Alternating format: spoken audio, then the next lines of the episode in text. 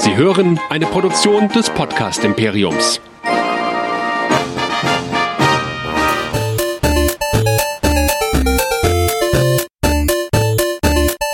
Ich bin Luke Skywalker und ihr hört Nerdizismus, der nerdige Podcast. Viel Spaß!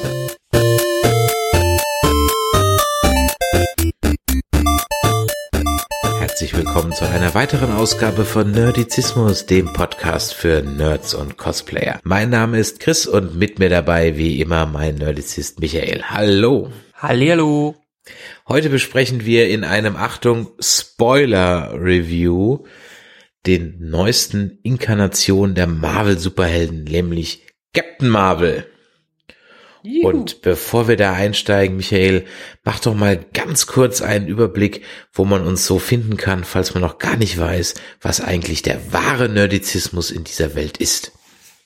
Genau, wir sind Nerdizismus, der deutsche Nerd-Podcast für Filme, Serien, Cosplay. Ihr findet uns auf nerdizismus.de ganz neu, ganz schön, ganz groß gestaltet mit einem großen neuen Abonnieren-Button. Diesmal in schwarz, da könnt ihr draufklicken und uns in den Feed-Reader eurer Wahl hineinladen oder ihr klickt auf den Spotify oder iTunes Button und hört uns da. Ihr könnt uns natürlich da auch suchen. Wer uns lieber schreiben möchte und oder uns so verfolgen möchte, geht auf Facebook, Twitter, Instagram oder YouTube. Da sind wir nämlich ganz schön sozial unterwegs. Und da findet ihr auch alle unsere Inhalte, die wir sonst so posten. Wer uns aber auch mal eine Mail schreiben will, macht das einfach an info@nerdizismus.de. Egal zu welcher Show ihr uns schreiben wollt, sagt einfach, was ihr über uns denkt, was ihr von uns denkt, welche Versprecher ihr hören wollt oder nicht mehr hören wollt. Wunderbar, es wird immer besser. Sag mal, warum ist der Button eigentlich jetzt schwarz und bleibt der jetzt eine ganze Weile schwarz? Ja, also passt eigentlich besser in den Look hinein. Jetzt Das- da einen fetten roten Abonnieren-Button hineinzupacken, ist zwar ein Eyecatcher, aber die Buttons sind ja auch so schön groß genug. Also sie heben sich ja hervor. Ja, du bist doch UX-Designer. Was ist denn so die beste Conversion Rate auf eine Buttonfarbe? Naja, UX ist ja vielfältig. Hat man jetzt den Anspruch, dass der Nutzer es direkt sieht oder hat er den Anspruch, dass es benutzbar für den Nutzer ist? Also ich habe es jetzt die Buttons alle gleichwertig gemacht, weil letztendlich ist, hören uns ja nicht alle unbedingt über den RSS-Feed und auch Spotify und iTunes sind wichtig. Deshalb habe ich es jetzt im Gleichgewicht gemacht und es ist quasi ein einfacher, schöner Look, an dem sich von links nach rechts der Nutzer orientieren kann. Und deshalb am wichtigsten immer noch links der Abonnieren-Button, aber den sieht man ja nach dem Logo als erstes einfach auf unserer Seite. Dann wissen wir das jetzt auch. ja, Mensch, Captain Marvel. Die neueste Inkarnation, habe ich gerade eben schon gesagt, im MCU-Universe. Ein Film, um den es eine Menge Aufhebens im Vorfeld gab. Ganz besonders wegen einer Äußerung von Brie Larson, der Schauspielerin von Captain Marvel. Und da hören wir doch eben kurz mal rein, was die gute Brie letztens so gesagt hat. I do not need a 40 year old white dude to tell me what didn't work for him about a wrinkle in time. It wasn't made for him. I want to know what that film meant to women of color, to biracial women, to teen women of color, to teens that are biracial. And for the third time, I don't hate white dudes. These are just facts. These are not my feelings. And I'm really sorry, Lindsay. Please don't kill me. Ja, und mit dieser Aussage hat sie dann verdammt viel Wirbel ausgelöst. So viel, dass bei Rotten Tomatoes irgendwie schon die Kommentarfunktion deaktiviert wurde oder die Bewertungsfunktion und so weiter. Für alle, die des Englischen nicht mächtig ist, was hat sie gesagt? Naja, sie hat mehr oder weniger gesagt, der Film ist nicht für Leute wie mich. Also Michael schon noch, weil der ist noch keine 40. ja, also, du bist du weißer Typ, kannst ihn noch gucken, aber für so äh, White 40 Nerd Dudes wie mich ist der Film nicht gemacht und deswegen hätte ich auch kein Recht, sie dafür zu oder man den Film zu kritisieren, nur weil mir irgendein kleiner, ja, sie nennt es Wrinkle in Time, also irgendein Storyteil oder so nicht passt, denn der Film ist nicht für Menschen wie mich gemacht. Ja, ich glaube, du interpretierst das ein bisschen falsch. Klar, wenn man sie Wort für Wort nimmt, ist es so, wie sie es gesagt hat. Aber ich glaube, sie meint damit einfach was ganz anderes. Ich, ich weiß, dass sie damit was anderes meint. Sie hat es nur auf die beschissenste Art und Weise ausgedrückt, wie man es ausdrücken kann. Ja, ja ich meine, Fakt ist, dass Hollywood zu Recht in den letzten Jahren so ein bisschen durcheinander erlebt hat, weil einfach die alten Strukturen so ein bisschen durcheinander geworfen werden, was komplett völlig in Ordnung ist. Wir wollen nicht, dass dann Weinstein die ganze Zeit immer die Führung hat. Wir wollen auch ein bisschen mehr Diversität drin haben und diese Diversität soll sich ja durch alle Kanäle und durch alle Bereiche, die mit diesen Filmen verbunden sind, ziehen. Und das möchte sie natürlich jetzt auch für die Kritiker haben. Und natürlich gibt es die Angry White Nerds, die sich immer über alles aufregen und dieses Nitpicking machen, jedes kleinsten Scheiß auseinandernehmen und sich darüber aufregen, dass jetzt eine Frau am Steuer ist, dass die nicht hübsch genug aussieht oder dass die irgendwen vermöbelt oder assi wirkt und keine Ahnung, wie die sich angegriffen fühlen. Ähm, es gibt auch andere Perspektiven, aber wie wir schon in unserer kleinen eigenen Diskussion gesagt haben, es gibt den Unterschied zwischen den Angry White Nerds, die wirklich irgendeinen Scheiß von sich geben, und denen, die valide Kritik äußern. Und ich meine, es gibt, ich finde auch Filme gut, die nicht für mich gemacht sind und ich mag sie trotzdem. Also genau. ja, äh, sie hat sich halt, ich meine, sie hat sich halt denkbar ungünstig ausgedrückt. Also ich weiß, was mhm. sie sagen will, nämlich das, was du gerade gesagt hast. Sie hätte eigentlich einfach nur sagen sollen, ey, Ladies, werdet Filmkritiker, wobei ich gar nichts. Also gut, okay, wenn ich unsere Pressevorführungen mir anschaue, sind da schon mehr Kerle drin als Mädels. Jetzt ja. muss man aber auch dazu sagen, dass wir natürlich in die Pressevorführungen für Nerdfilme gehen. Ich ja. würde nicht sagen, oder ich bin mir ziemlich sicher, dass wenn wir diesen ganzen Arthouse-Kram, zu dem wir auch Einladungen äh, bekommen, auch hingehen würden, dass da das Verhältnis noch genauso ist wie bei den Nerdfilmen. Hm. Ich weiß es nicht, aber ich kann es mir auch vorstellen. Ja, das Problem ist wirklich, wir sind in einer ganz speziellen Ecke drin. Und auch wenn diese Filme wie Infinity War zwei Milliarden Dollar am Box Office machen und weltweit beliebt sind, die ersten Leute, die sich's anschauen, sind die Nerds, die mit diesen Comics groß geworden sind. Und die sind auch jene, diejenigen, die alles kritisieren.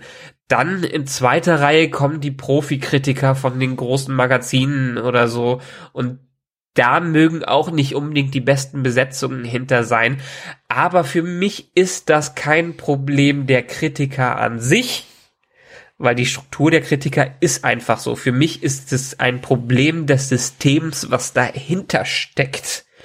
Äh, wenn in so einer New York Times nur weiße Leute unterwegs sind, dann ist das das Problem der New York Times, wie die ihre Personalbesetzung machen und wie die sich verkaufen nach außen hin und nicht unbedingt das Problem des Kritikers, der jetzt da drin sitzt. Die hätten ja auch irgendeinen anderen anheuern können. Und wenn diese Filme auf einer anderen Seite im Marketing an die Nerds verkauft werden oder möglichst an ein breites Publikum verkauft werden soll, dann muss man sich vielleicht bei dem Marketing so ein bisschen überlegen, wirklich in diese Spezialecke für die Frauen und alles andere hinzugehen. Aber bisher ist einfach Fakt, dass das Marketing und die Systemstrukturen, die dahinter sind, einfach alles begünstigen, was sie jetzt kritisiert. Klar, und natürlich hat sie ja auch, ich, ich sag ja, sie hat ja im Grunde genommen recht, sie hat es nur denkbar ungünstig ausgedrückt. Sie hätte einfach ja. das kürzer abkürzen sollen, weil ich bin mir ziemlich sicher, dass ein farbiger Filmkritiker ähm, oder jemand mit Behinderung eine vielleicht nicht in allen Punkten, aber durchaus eine andere Kritik zu einem Film wie Black Panther oder ziemlich beste Freunde hat als jemand wie wir, die weiß und nicht behindert sind. Ja, also genau. Ich meine, allein Black Panther haben wir ja sowieso keine Einsicht da rein, weil es ein ganz Black Panther wirklich ein ganz anderes Zielpublikum äh, war, eine ganz andere Zielgruppe, die da angesprochen wurde. Der Film muss nicht schlecht dafür sein, wir mochten ihn ja auch, aber diese kulturelle Bedeutung, die dahinter ist, vor allen Dingen in einem tief gespaltenen Land wie Amerika, kann gar nicht für uns so klar sein, weil wir einfach in ganz anderen Verhältnissen leben. Na, was heißt klar, ich habe halt eine andere Sichtweise, weil mich in gewissen Background nicht habe, der mich es eben nicht so sehen lässt. Es gibt ja, ja sogar Frauen, die sagen, dass Brie Larson gar nichts hätte sagen dürfen, weil sie keine farbige Frau ist. Ja, also ja gut. Die Stimmen gibt's auch, also von farbigen Feministinnen, die sagen, was erlaube Brie, ja, äh, die ist doch weiß, die hat doch die Probleme, die wir farbigen Schauspielerinnen haben, doch auch nicht, die soll auch ruhig sein. Also äh, es geht dann so in äh, so in, in solche Extreme. Was natürlich ist ja ist ja auch relevant, ist ja auch in dem Sinne stimmt das ja auch alles, aber ich finde, viel muss man hier mittlerweile relativieren und allein die Tatsache, dass es jetzt ein Marvel-Film, der sau viel Geld einnimmt, gibt, in dem Frauen die Hauptrolle spielen und in dem alles erstmal irgendwie mit Frauen besetzt wurde, äh, schon sehr wichtig, um überhaupt kleine Schritte zu machen. Man muss ja nicht unbedingt direkt bei einem Spike Lee Film sein, bei den Schwarzen oder bei was anderem, sondern man muss sich erstmal Fuß fassen, um ein Problem anzugehen, was dann Schritt für Schritt einfach äh, umgedreht wird. Ich meine, Rom wurde nicht an einem Tag erbaut und äh, Trump ist nicht an einem Tag äh, Prä Präsident geworden äh, aber irgendwie müssen Schritte dahin kommen und es manchmal kannst du ins Positive und manchmal ins sehr Negative gehen. Es tendiert eben immer so ein bisschen zum Negativen und es artet dann auch gleich immer so ein Krieg aus, ja. Äh, mhm. ich, wir hatten es ja in unserer Diskussion ja auch. Ist, man wird halt, ich praktisch so wie man wie man dazu neigt, Menschen schnell in eine rechte Ecke zu stellen, berechtigt oder unberechtigt, aber ich sag mal, ist schnell gesagt, ja. ja. Ähm, wobei das sicherlich nochmal eine andere Qualität hat, aber ich möchte jetzt einfach mal so, wie schnell man das eben machen kann.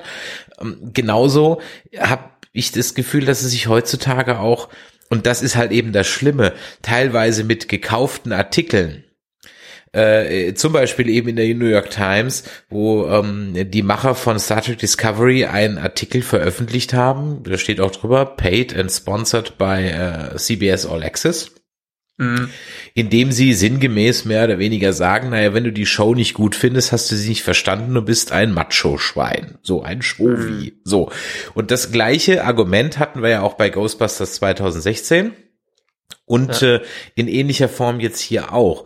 Und das ist natürlich sehr einfach, weil Ghostbusters 2016 ist ein scheiß Film. Das liegt aber nicht an den Ladies. Das hätte ein geiler äh. Film werden können, auch mit den Ladies. Die haben damit gar nichts zu tun. Der Film ist einfach aus vielen Gründen schlecht, aber die Mädels sind da, weiß Gott, nicht der Faktor an der ganzen Sache. Äh. Und Star Wars äh, hat auch nicht das Problem, dass Ray äh, die Hauptheldin ist. Ja? Die Alien-Filme haben nicht das Problem, dass Naomi Rappers die, die Hauptcharaktere da spielt. Ja, ähm, das ist doch überhaupt nicht der Punkt. Aber das wird halt gerne dann so, findest du Film schlecht, bist du Frauenfeind. Äh, ich meine, ich kann es verstehen, weil die Hater, die ja da direkt dran sind und im besten Beispiel Star Wars dabei sind, äh, Last Jedi hat einfach viele enttäuschte Fans dahinter und dann nochmal diese Angry White Nerd Fans, die sich erst recht vor den Kopf gestoßen äh, fühlen, weil sie mit einer Frau nicht klarkommen. Und die Leute, die am größten schreien, kriegen auch die größte Aufmerksamkeit, was das generelle Problem des Internets ist und nicht das Problem des Films, sondern das, äh, das Internet. Es gibt ja durchaus, es gibt zum Beispiel in äh, USA diesen Audience Score, womit in den Kinos bewertet wird, wie die Zuschauer den Film bewerten. Und ich glaube, äh, Last Jedi hat da nicht schlecht äh, ab äh, äh, war da nicht schlecht, stand da nicht schlecht da. Captain Marvel stand, glaube ich, mit dem Cinema Score ADA, was auch ein sehr guter Wert ist. Aber im Internet hört man dann halt nur diese blöden Idioten, die rumschreien und sagen, ja, es ist nicht mehr mein Amerika, wenn hier eine Frau rumläuft. Keine Ahnung. Es ist nicht mehr mein Amerika, wenn wir nicht alle hochreligiös äh, sind. Das ist das Problem. Das mag eine Minderheit sein, aber diese Minderheit ist einfach viel zu laut. Deswegen werden wir jetzt äh, unseren Podcast mal um drei Stufen lauter drehen. ja, ich höre mich gerade wegen meiner Erkältung selber nicht, deshalb werde ich generell immer lauter. Und wir fahren mit Lautsprecherwagen durch die Gegend. Gut, also ähm, was, was ich eigentlich damit kurz sagen wollte, ich fand die ganze Diskussion ziemlich albern. Sie hat es halt sehr doof ausgedrückt, das hätte man cleverer machen sollen. Ich fand, sie hat sich durch diese komische, bizarre Ansprache irgendwie so einen Bärendienst erwiesen und ja. das, was sie sagen wollte, ging in einer völligen Nebenkriegsschauplatz um diese äh, White Dudes halt irgendwie unter. Und das war, tut der Sache, die sie eigentlich, für die sie absolut recht hat, ist leider da bisschen untergegangen. Wir werden dieses Thema übrigens für alle MagicCon-Besucher auch nochmal dann mit Mädels besprechen, weil es kann jetzt nicht sein, dass hier ein paar Angry White Nerds wieder darüber über Frauenfeminismus reden in Filmen, ja. Nee, wir haben uns dazu, wir sind gerade dabei für unseren Castblast auf der MagicCon Ende April in Bonn.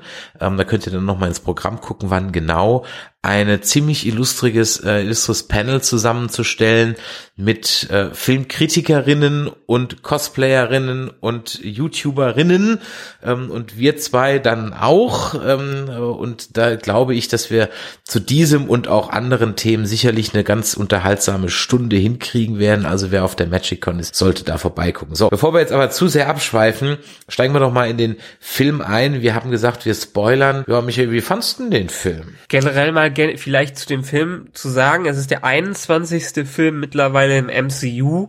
Wir sind seit zehn Jahren dabei, es ist der 21. Film. Irgendein anderes Franchise muss das in dieser kurzen Zeit erstmal hinbekommen. Wir sind in der dritten Phase, am Ende der dritten Phase und das ist der vorletzte Film in dieser dritten Phase, was sogar noch wichtiger ist und diese Bedeutung von Captain Marvel wird erst nicht nur Comic-Fans klar, sondern auch den Leuten, die diesen Film schauen. Um es kurz zu machen, ich fand den Film gut. Ich fand, er hatte so ein bisschen das Gefühl, er fühlte sich an wie Filme aus der ersten Phase, so ein bisschen, weil sie natürlich viel wieder eingeflochten haben, was es früher in den Filmen gab und was früher in den Filmen aufgetaucht ist. Übrigens sind es nicht unbedingt alles Redcons, die hier eingeführt worden sind, sondern diese Hinweise darauf, zum Beispiel auf dieses äh, Project Pegasus oder wie es, äh, wie es hieß, das gab es schon sogar im zweiten Iron Man und Avengers wurde das einmal erwähnt. Also die Brotkrumen wurden schon bis dahin gestreut und dementsprechend wurde das hier zusammengeführt. Ich fand, es hat sich wie ein Captain America 1 angefühlt, der eine Vorbereitung auf den Avengers-Film ist, hier in dem Fall auf Avengers Endgame, was nicht schlimm sein muss, was ihm aber so ein bisschen den Status als eigenständigen Film äh, vielleicht abstreiten lässt. Also ich fand ihn auch solide, ja, der Vergleich zu so einem Phase 1 Film, der ist durchaus gegeben, ja, hat sich wirklich so ein bisschen angefühlt. Grundsätzlich war ich gut unterhalten, aber der Film hat schon einige Schwächen. Ähm, ich bin auch, also zwei, drei Dinge, da wenn wir dann drüber sprechen, die haben mir eigentlich gar nicht so gefallen. Jetzt muss man natürlich zu, dazu sagen, ich bin kein Comic-Leser. Das wissen die, die regelmäßig diesen Podcast hören, wissen das. Ich lese die Comics nicht. Das heißt, ich bin also ein Marvel-Kino-Mensch und betrachte also alles aus dieser Warte heraus und kann dann also nicht sagen, ja, aber ein Comic, Ausgabe 73 von 1915, da war das irgendwie so und so. Äh, das weiß ich alles nicht. Das ist mir auch relativ bums, weil ich gucke die Filme so, wie sie gedacht sind und ähm, will da nicht noch extrem viel Sekundärliteratur dazu haben. That said, fand ich den Film okay, aber sehr, sehr unspannend. Mhm. Aus mehreren Gründen. Ich fand die Erzählstruktur unglücklich. Mit okay. diesem Vor und Zurück und Gedächtnisflash und Vor und Zurück so hat sie zwar einen Gedächtnisverlust, der Zuschauer weiß aber schon, was ihre Vergangenheit ist. Mhm. Also es gibt da halt keinen wirklichen Big Reveal, okay, was war dann da mit der Anfangsszene und so weiter, aber naja, die war jetzt auch nicht so, weil irgendwo müssen ihre Superkräfte herkommen, das war irgendwie so die, hm. Und was mir halt sofort aufgefallen ist und unserem Forever Nerd Girl auch sofort aufgefallen ist, gleich in der ersten, zweiten, dritten Szene bei den Kree, ist ja dieser eine Cree, den man auch schon aus Guardians of the Galaxy kennt. Also jetzt natürlich nicht hier der, der Oberwufti Cree, ähm, sondern der mit den weißen Augen und dem Bart, der schwarze. Ja, der Jimon Honsu oder Whatever, ne? Charakter spielt er den Korath. Ja, okay, wie auch immer der heißt. Und der war ja schon in Guardians of the Galaxy 1 gleich am Anfang als äh, ähm, den Star-Lord. Wer? Star-Lord? Hä? Wer bist du? Der Star-Lord, Mann, ja? Das genau. war ja genau. der, der das gesagt hat. Und damit war ja eigentlich schon der Plot-Twist später. Und wir, wir kennen ja die Kree nur als, sag ich mal, böse Kriegerrasse. Also, ne, so ja. sind sie eingeführt worden. So war der Plot-Twist später mit diesen Skrull, Scroll, wie auch immer die heißen, Scrollbalken, ähm, war der halt ziemlich, ja, so, okay, das war jetzt halt kein Twist irgendwie. Ähm, also das waren so, ich fand den Film gut, aber halt nicht spannend. Und der dritte Punkt, der zur Unspannung beigetragen hat, ist, dass es halt überhaupt kein Kryptonit zu geben scheint für Captain Marvel, zumindest nicht in diesem Film. Und deswegen eigentlich nie zur Debatte stand, dass sie ernsthaft irgendwie verletzt wird oder so. Mhm. Deswegen war der Ähm. Film unterhaltsam, aber nicht spannend. Zu keinem Zeitpunkt Ja. für mich. Ist vielleicht so ein bisschen das Problem in dieser Prequel-Struktur, die er hat. Wir wissen, dass sie zwangsläufig in Endgame auftauchen wird, allein für Leute, die die Infinity War Abschluss-Credit-Szene gesehen haben, wo der Pager da lag. Ähm, wir wissen also, ihr kann nichts groß passieren und sie entwickelt sich als, als Superheldin. Ist das gener die generelle Sache mit Marvel Origin Film? Es ist ein Origin Film. Es wird erst mal etabliert, wer ist der Charakter, was hat er für Kräfte und was kann er mit diesen Kräften machen. Hier kommen die Kräfte relativ spät ins Spiel, weil sie ein bisschen erst zurückgehalten äh, wird. Aber wenn wir an den ersten Iron Man zurückdenken, ist Robert Downey Jr., Tony Stark, eigentlich auch schon ziemlich mächtig mit dem, was er mit seinem Iron Man Anzug machen kann. Gut, er hat jetzt vielleicht ein paar mehr Schwächen als so eine Car- Carol Danvers. Aber ich finde, wir sind hier in einer ähnlichen Situation. Deshalb hat mich das gar nicht mal so gestört. Und letztendlich diese übermächtige Kraft, die sie da hat, die erkennt sie ja auch erst am Ende, wenn es so richtig wichtig wird. Vorher kann sie noch durch alle anderen quasi vermöbelt werden, was sie ja auch wird. Ich denke, hier ist eher der Weg das Ziel und nicht so zu sagen. Ich fand, es waren ein paar schöne Twists da drin. Aber diese Twists haben auch nur wirklich funktioniert, wenn man sich so ein bisschen im MCU auskennt. Wie zum Beispiel, was mit Nick Furys Auge passiert. Oder dass plötzlich der Tesseract wieder auftaucht. Oder die ganzen Verbindungen, die sie jetzt zu den Avengers an sich hatte. Oder vielleicht in der Story des Films selber, wer jetzt Marvel ist. Also Annette Benning, die spielt ja im Prinzip mehrere Charaktere. Einmal diese Supreme In- Intelligence, äh, die quasi das Bild von der Supreme Intelligence für Carol Danvers darstellt. Dann spielt sie diese Wissenschaftlerin, die sich dann am Ende wieder als Cree-Wissenschaftlerin herausstellt. Fand ich in dem Sinne schon schöne kleine Twists. Es gab nicht diesen ganz großen Twist, den du vielleicht erwartet hast. Was ich jetzt auch nicht schlimm dafür fand, aber das generell, wie gesagt, das Problem, es ist eher ein Captain America Prequel, Captain Ameri- America 1, der so ein bisschen sagen und sagen soll, wer ist der Charakter, was hat er bisher gemacht und wie kommt er jetzt zu diesem Punkt in Infinity War beziehungsweise Endgame hin. Und das könnte als Problem einer eigenständigen Story sein, die hier dann nicht mehr so eigenständig sein kann. Ja, aber das hat aber Captain America mit einem dürren Steve Rogers dann besser gemacht. Also, äh, weil ich äh, den Steve Rogers einfach chronologisch von Anfang an begleite. Und nicht irgendwie Mhm. Ja gut, auch die schon das. Struktur des ganzen Films ist etwas anders, aber Ja, aber die, ich Ehrlich- finde ich find die halt besser, die, diese Struktur. Weil so, es ist wie, wie so, wie so Metroid Prime, wo du im ersten Level alle Superwaffen hast und dann werden sie dir wieder weggenommen. ja, ähm, ja, irgendwie. Ich, ich, ich verstehe, was du meinst, aber ich glaube, ich finde die Struktur ganz gut, weil ein bisschen mit der Marvel-Formel, mit der Origin-Formel gespielt wird. Sonst haben wir den Helden kennengelernt, wo er noch keine Kräfte hatte, dann passiert irgendwas Spektakuläres und dann bekommt er Kräfte, mit denen er irgendwie umgehen muss und den großen Bösewicht besiegen muss. Das haben wir hier zwar in der, dem Sinne auch, aber natürlich in einer etwas anderen Struktur. Und ich finde dieses Umdrehen der Story schon ziemlich cool. Ja, wie gesagt, ich fand's jetzt, ich habe mich jetzt nicht gestört, es hat's nur einfach an manchen Ja. Stellen ein bisschen unspannender gemacht, als es hätte sein können. Was anderes hat mich aber durchaus gestört, also die Sache mit dem Auge von Nick Fury, das fand ich dann doch irgendwie, also erstmal so, der macht da ja keine große Sache raus, dass ihm so ein Auge fehlt, ja. So ein Han Solo-Tod. Ja, zweitens sagt er ja in einem Film äh, auf die Frage, wie hat er denn sein Auge verloren, durch jemand, dem ich vertraut habe. Das hätte ich mir irgendwie anders, also das fühlt sich so an, als wäre Daredevil blind, weil er bei der Sonnenfinsternis ohne Schutzbrille in die Sonne geglotzt hat, der Idiot. ja, oder ähm, äh, Charles X Xavier ist im Rollstuhl, weil er auf einer die Treppe runtergefallen ist oder auf einer Bananenschale ja. ausgerutscht ist. Weißt du, was ich meine? Ja, ja, ja wie, so, so wie so wie so wie Luke das das Lichtschwert wegschmeißt für den billigen Gag, verliert Ja. irgendwie Nick Fury hier sein Auge für den billigen Gag mit dieser Katze.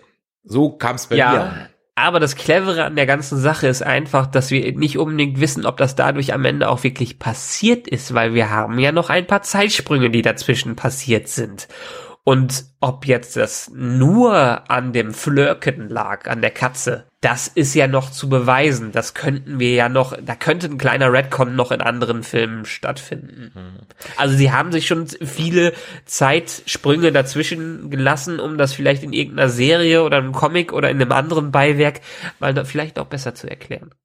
Wie gesagt, kann sein, da sind wir wieder bei, ich gucke nur die Filme. So. Ich Ja. wollte ja jetzt äh, Marvel's Agents of Shield weiter gucken, jetzt ist das nicht mehr bei, bei Amazon Prime. Ich könnte kotzen, ey. Äh, ja, das Problem hat die Serie generell, die springt mal ein bisschen zwischen den Streaming-Netzwerken hin und her.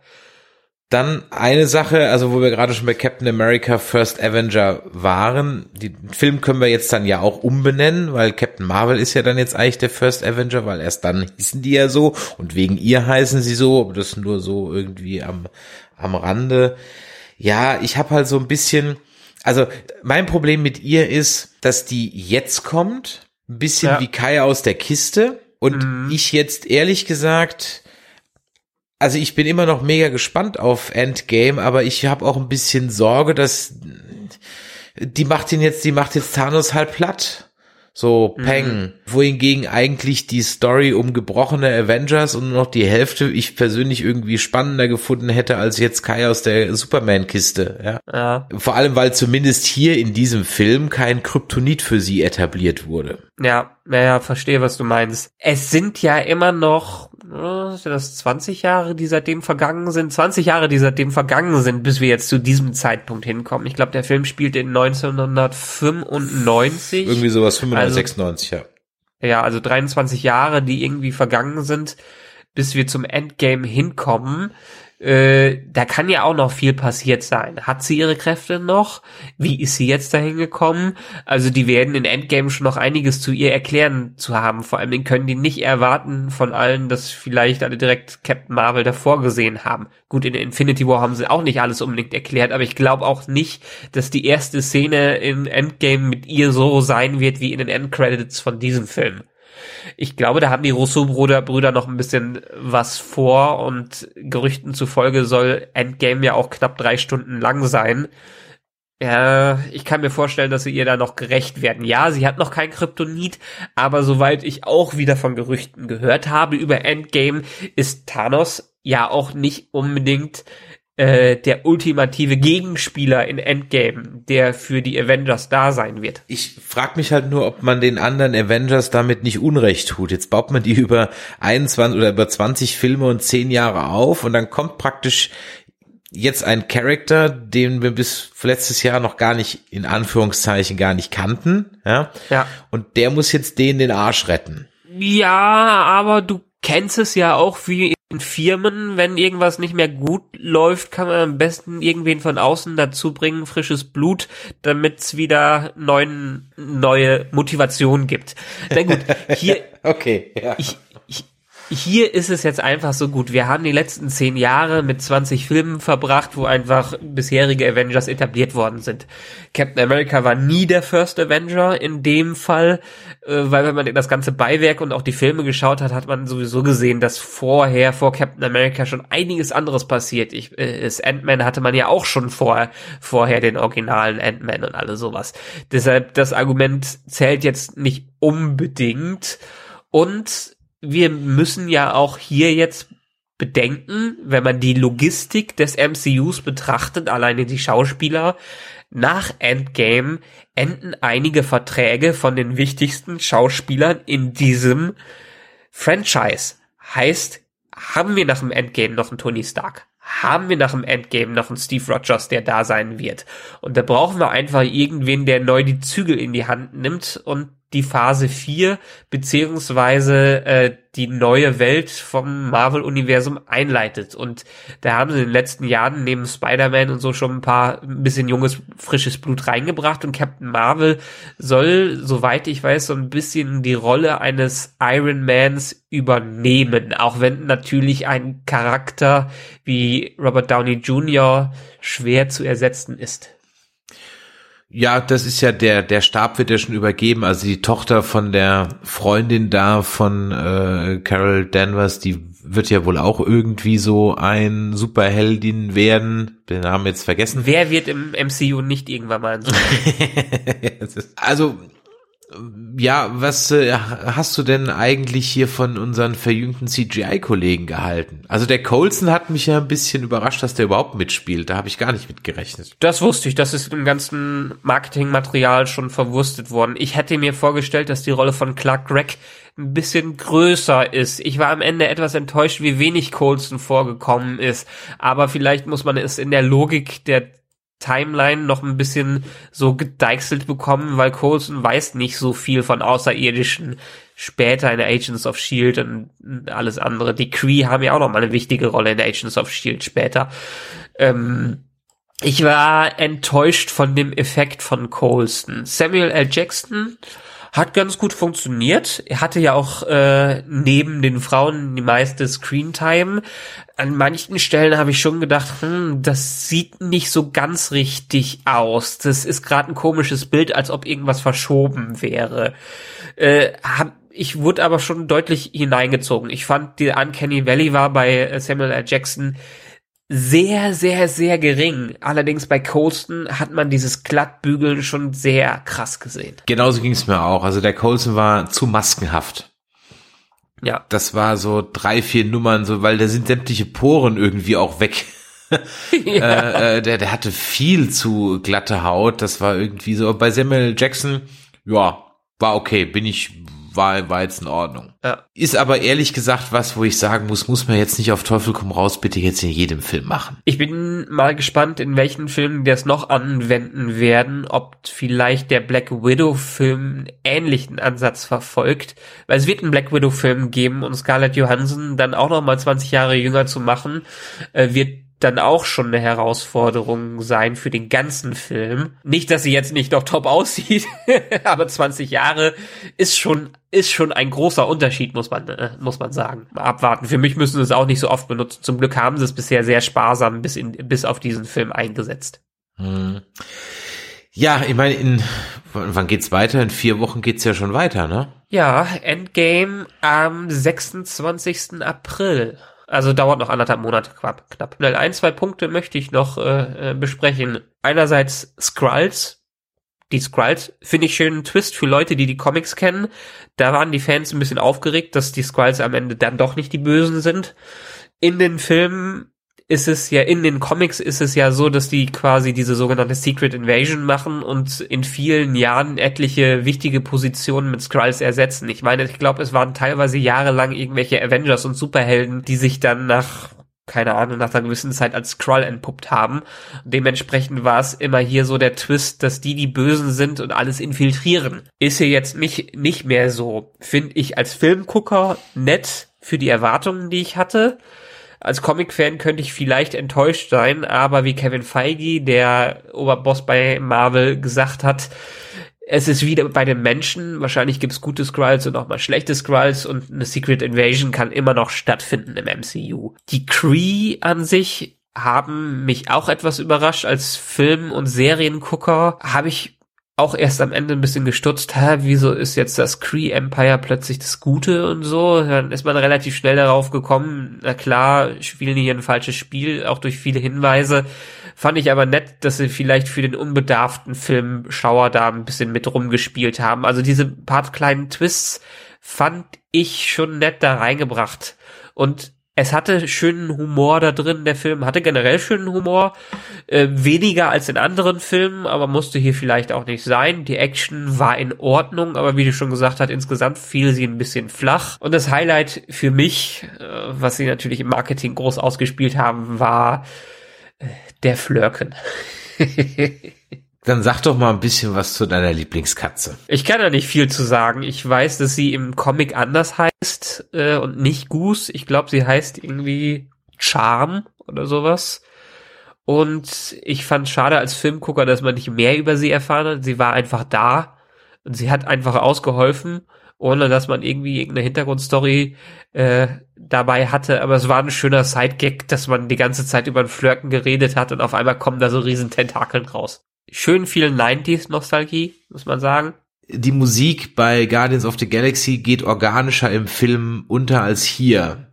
Hier Ja. fand ich sie ein bisschen aufgesetzt. Also bei Guardians of the Galaxy, da geben sie sich noch immer ein bisschen Mühe, die Musik in dem Moment, wenn sie dann auch wichtig wird, auch durch einen Walkman oder eine Box, ob die dann da Sinn macht, ist ja was anderes, aber sie geben sich Mühe, dass dann halt Musik auch da abgespielt wird.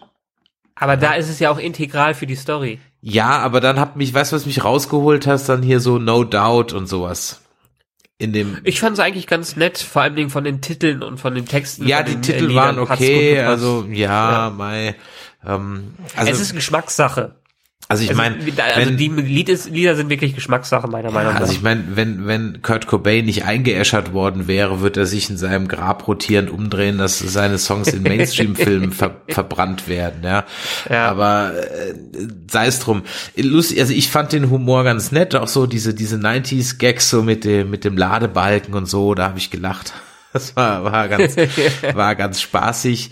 So, ähm, das, das war ach so, ja, genau. Und zwar, was ich noch sagen wollte, wer halt auch völlig, wer mir vorkam, wie der Captain Phasma in diesem Film war halt dieser komische Vollstrecker-Typ. Vergessen, wie der heißt. äh, Ronan, Ronan, the Accuser. ja, Ronan, der Accuser, der Ankläger oder wie auch immer der Ja. heißt. Der war halt irgendwie so wie, wie Captain Phasma so völlig sinnfrei. Den hättest du ja auch sparen können eigentlich. Ja, der, den haben sie ja auch im ersten Guardians-Film vergeigt und hier haben sie ihn wieder belebt und er hatte keine, keine besonders wichtige Rolle, auch nicht hier in diesem Film zu spielen. Das echt schade war, weil Lee Pace eigentlich ein ziemlich cooler Schauspieler ist. Jetzt wurde er schon in zwei Franchises äh, verbraten, im Hobbit und jetzt in Marvel hier.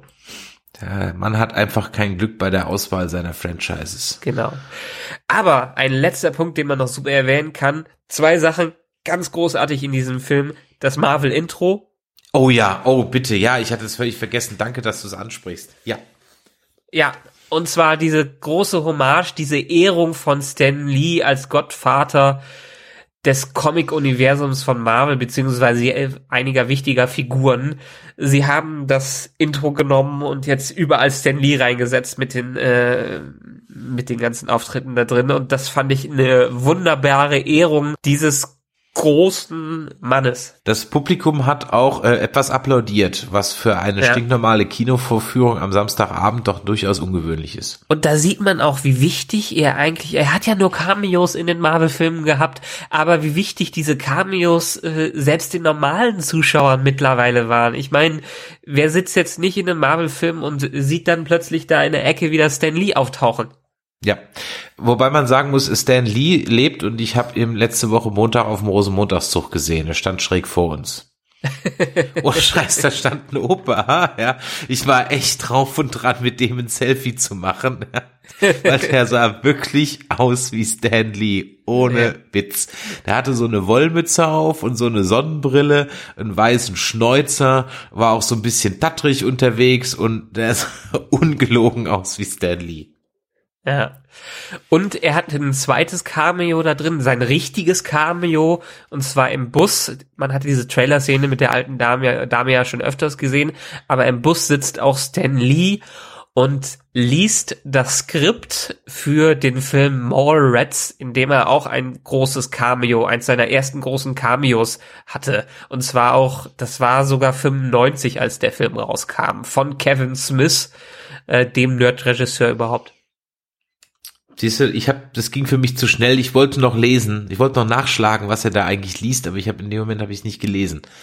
Und das, was er vor sich her blabbert, sind auch, äh, ist auch Dialog aus dem Film oder eine Zeile aus dem Film, den er, die er da gerade einübt. Und für Fans ist halt dieses Cameo in Mallrats, das Stanley damals hatte, irgendwie schon sehr wichtig. Ich habe es auch nur dadurch mitbekommen, dass ich mir viele Artikel zu dem Film durchgelesen habe.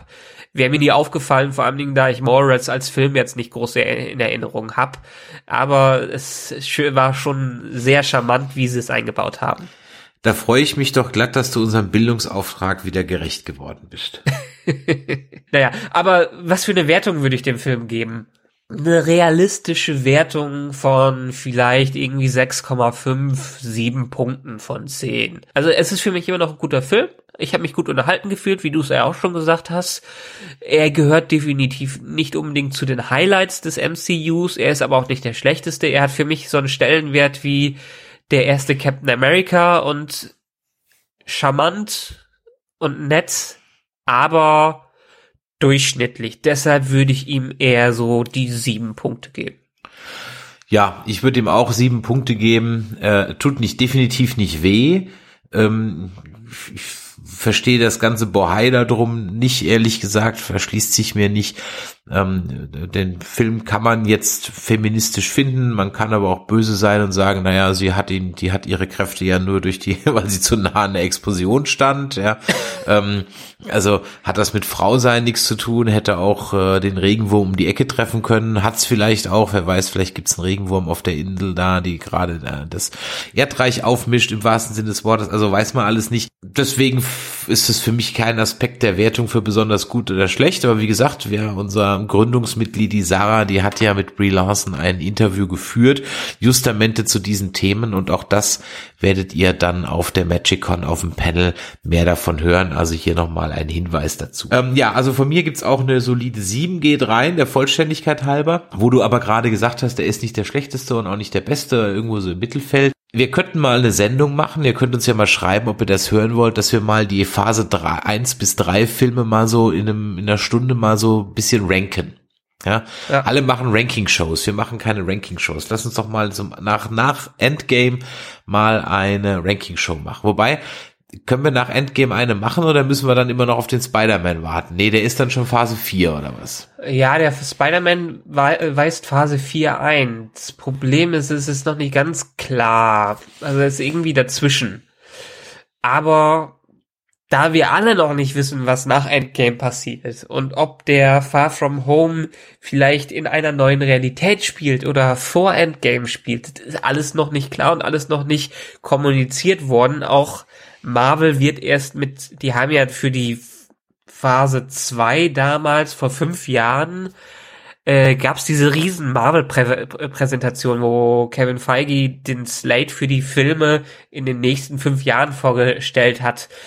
Ob sie das nochmal machen, ist die Sache. Aber bisher nach Spider-Man Far From Home ist alles sehr düster und unbegreiflich. Ja, da müssen wir mal gucken, ob wir den dann mit in ins Boot nehmen. Aber ich glaube, so ein kleines äh, Abschluss und das können wir ja im Rahmen unseres äh, Endgame-Podcasts dann machen. Schau mal, dann wird er halt mal Gerne. ein Stündchen länger oder so. Das kriegen wir hin. Dann wahrscheinlich wieder mit Emu dabei, der heute dieses Mal gefehlt hat und André wahrscheinlich auch. Tut uns leid, wir haben uns spontan entschieden, was dazu aufzunehmen. Also nächste Mal nehmen wir euch definitiv wieder dazu. Wenn euch das heute hier gefallen hat, dann lasst uns doch eine Bewertung da auf iTunes oder auf Facebook. Schreibt uns einen Kommentar auf nerdizismus.de oder schickt uns eine E-Mail an info at nerdizismus.de. Hört auch mal in unsere anderen Podcasts rein. Die Track Nerds sind wieder auf Sendung. Dead Nerds Talking geht weiter. Und wie gesagt, wer uns live sehen möchte, die nächste Gelegenheit on stage zweimal auf der MagicCon in Bonn. So, es ist genau 0 Uhr und 7 Sekunden. Ich äh, bedanke mich, dass du so lange aufgeblieben bist. Ich, ja, äh, wird eh noch später, wenn man die Kleine ins Bett bringt. Dann geh du mal deinen Vaterpflichten nach. Ich äh, muss morgen Kunden bespaßen und werde deswegen mich jetzt mal aufs Ohr hauen, dann die Folge schneiden und veröffentlichen. Euch, liebe Hörer, vielen Dank fürs Zuhören und bis die Tage. Ciao. Tschö.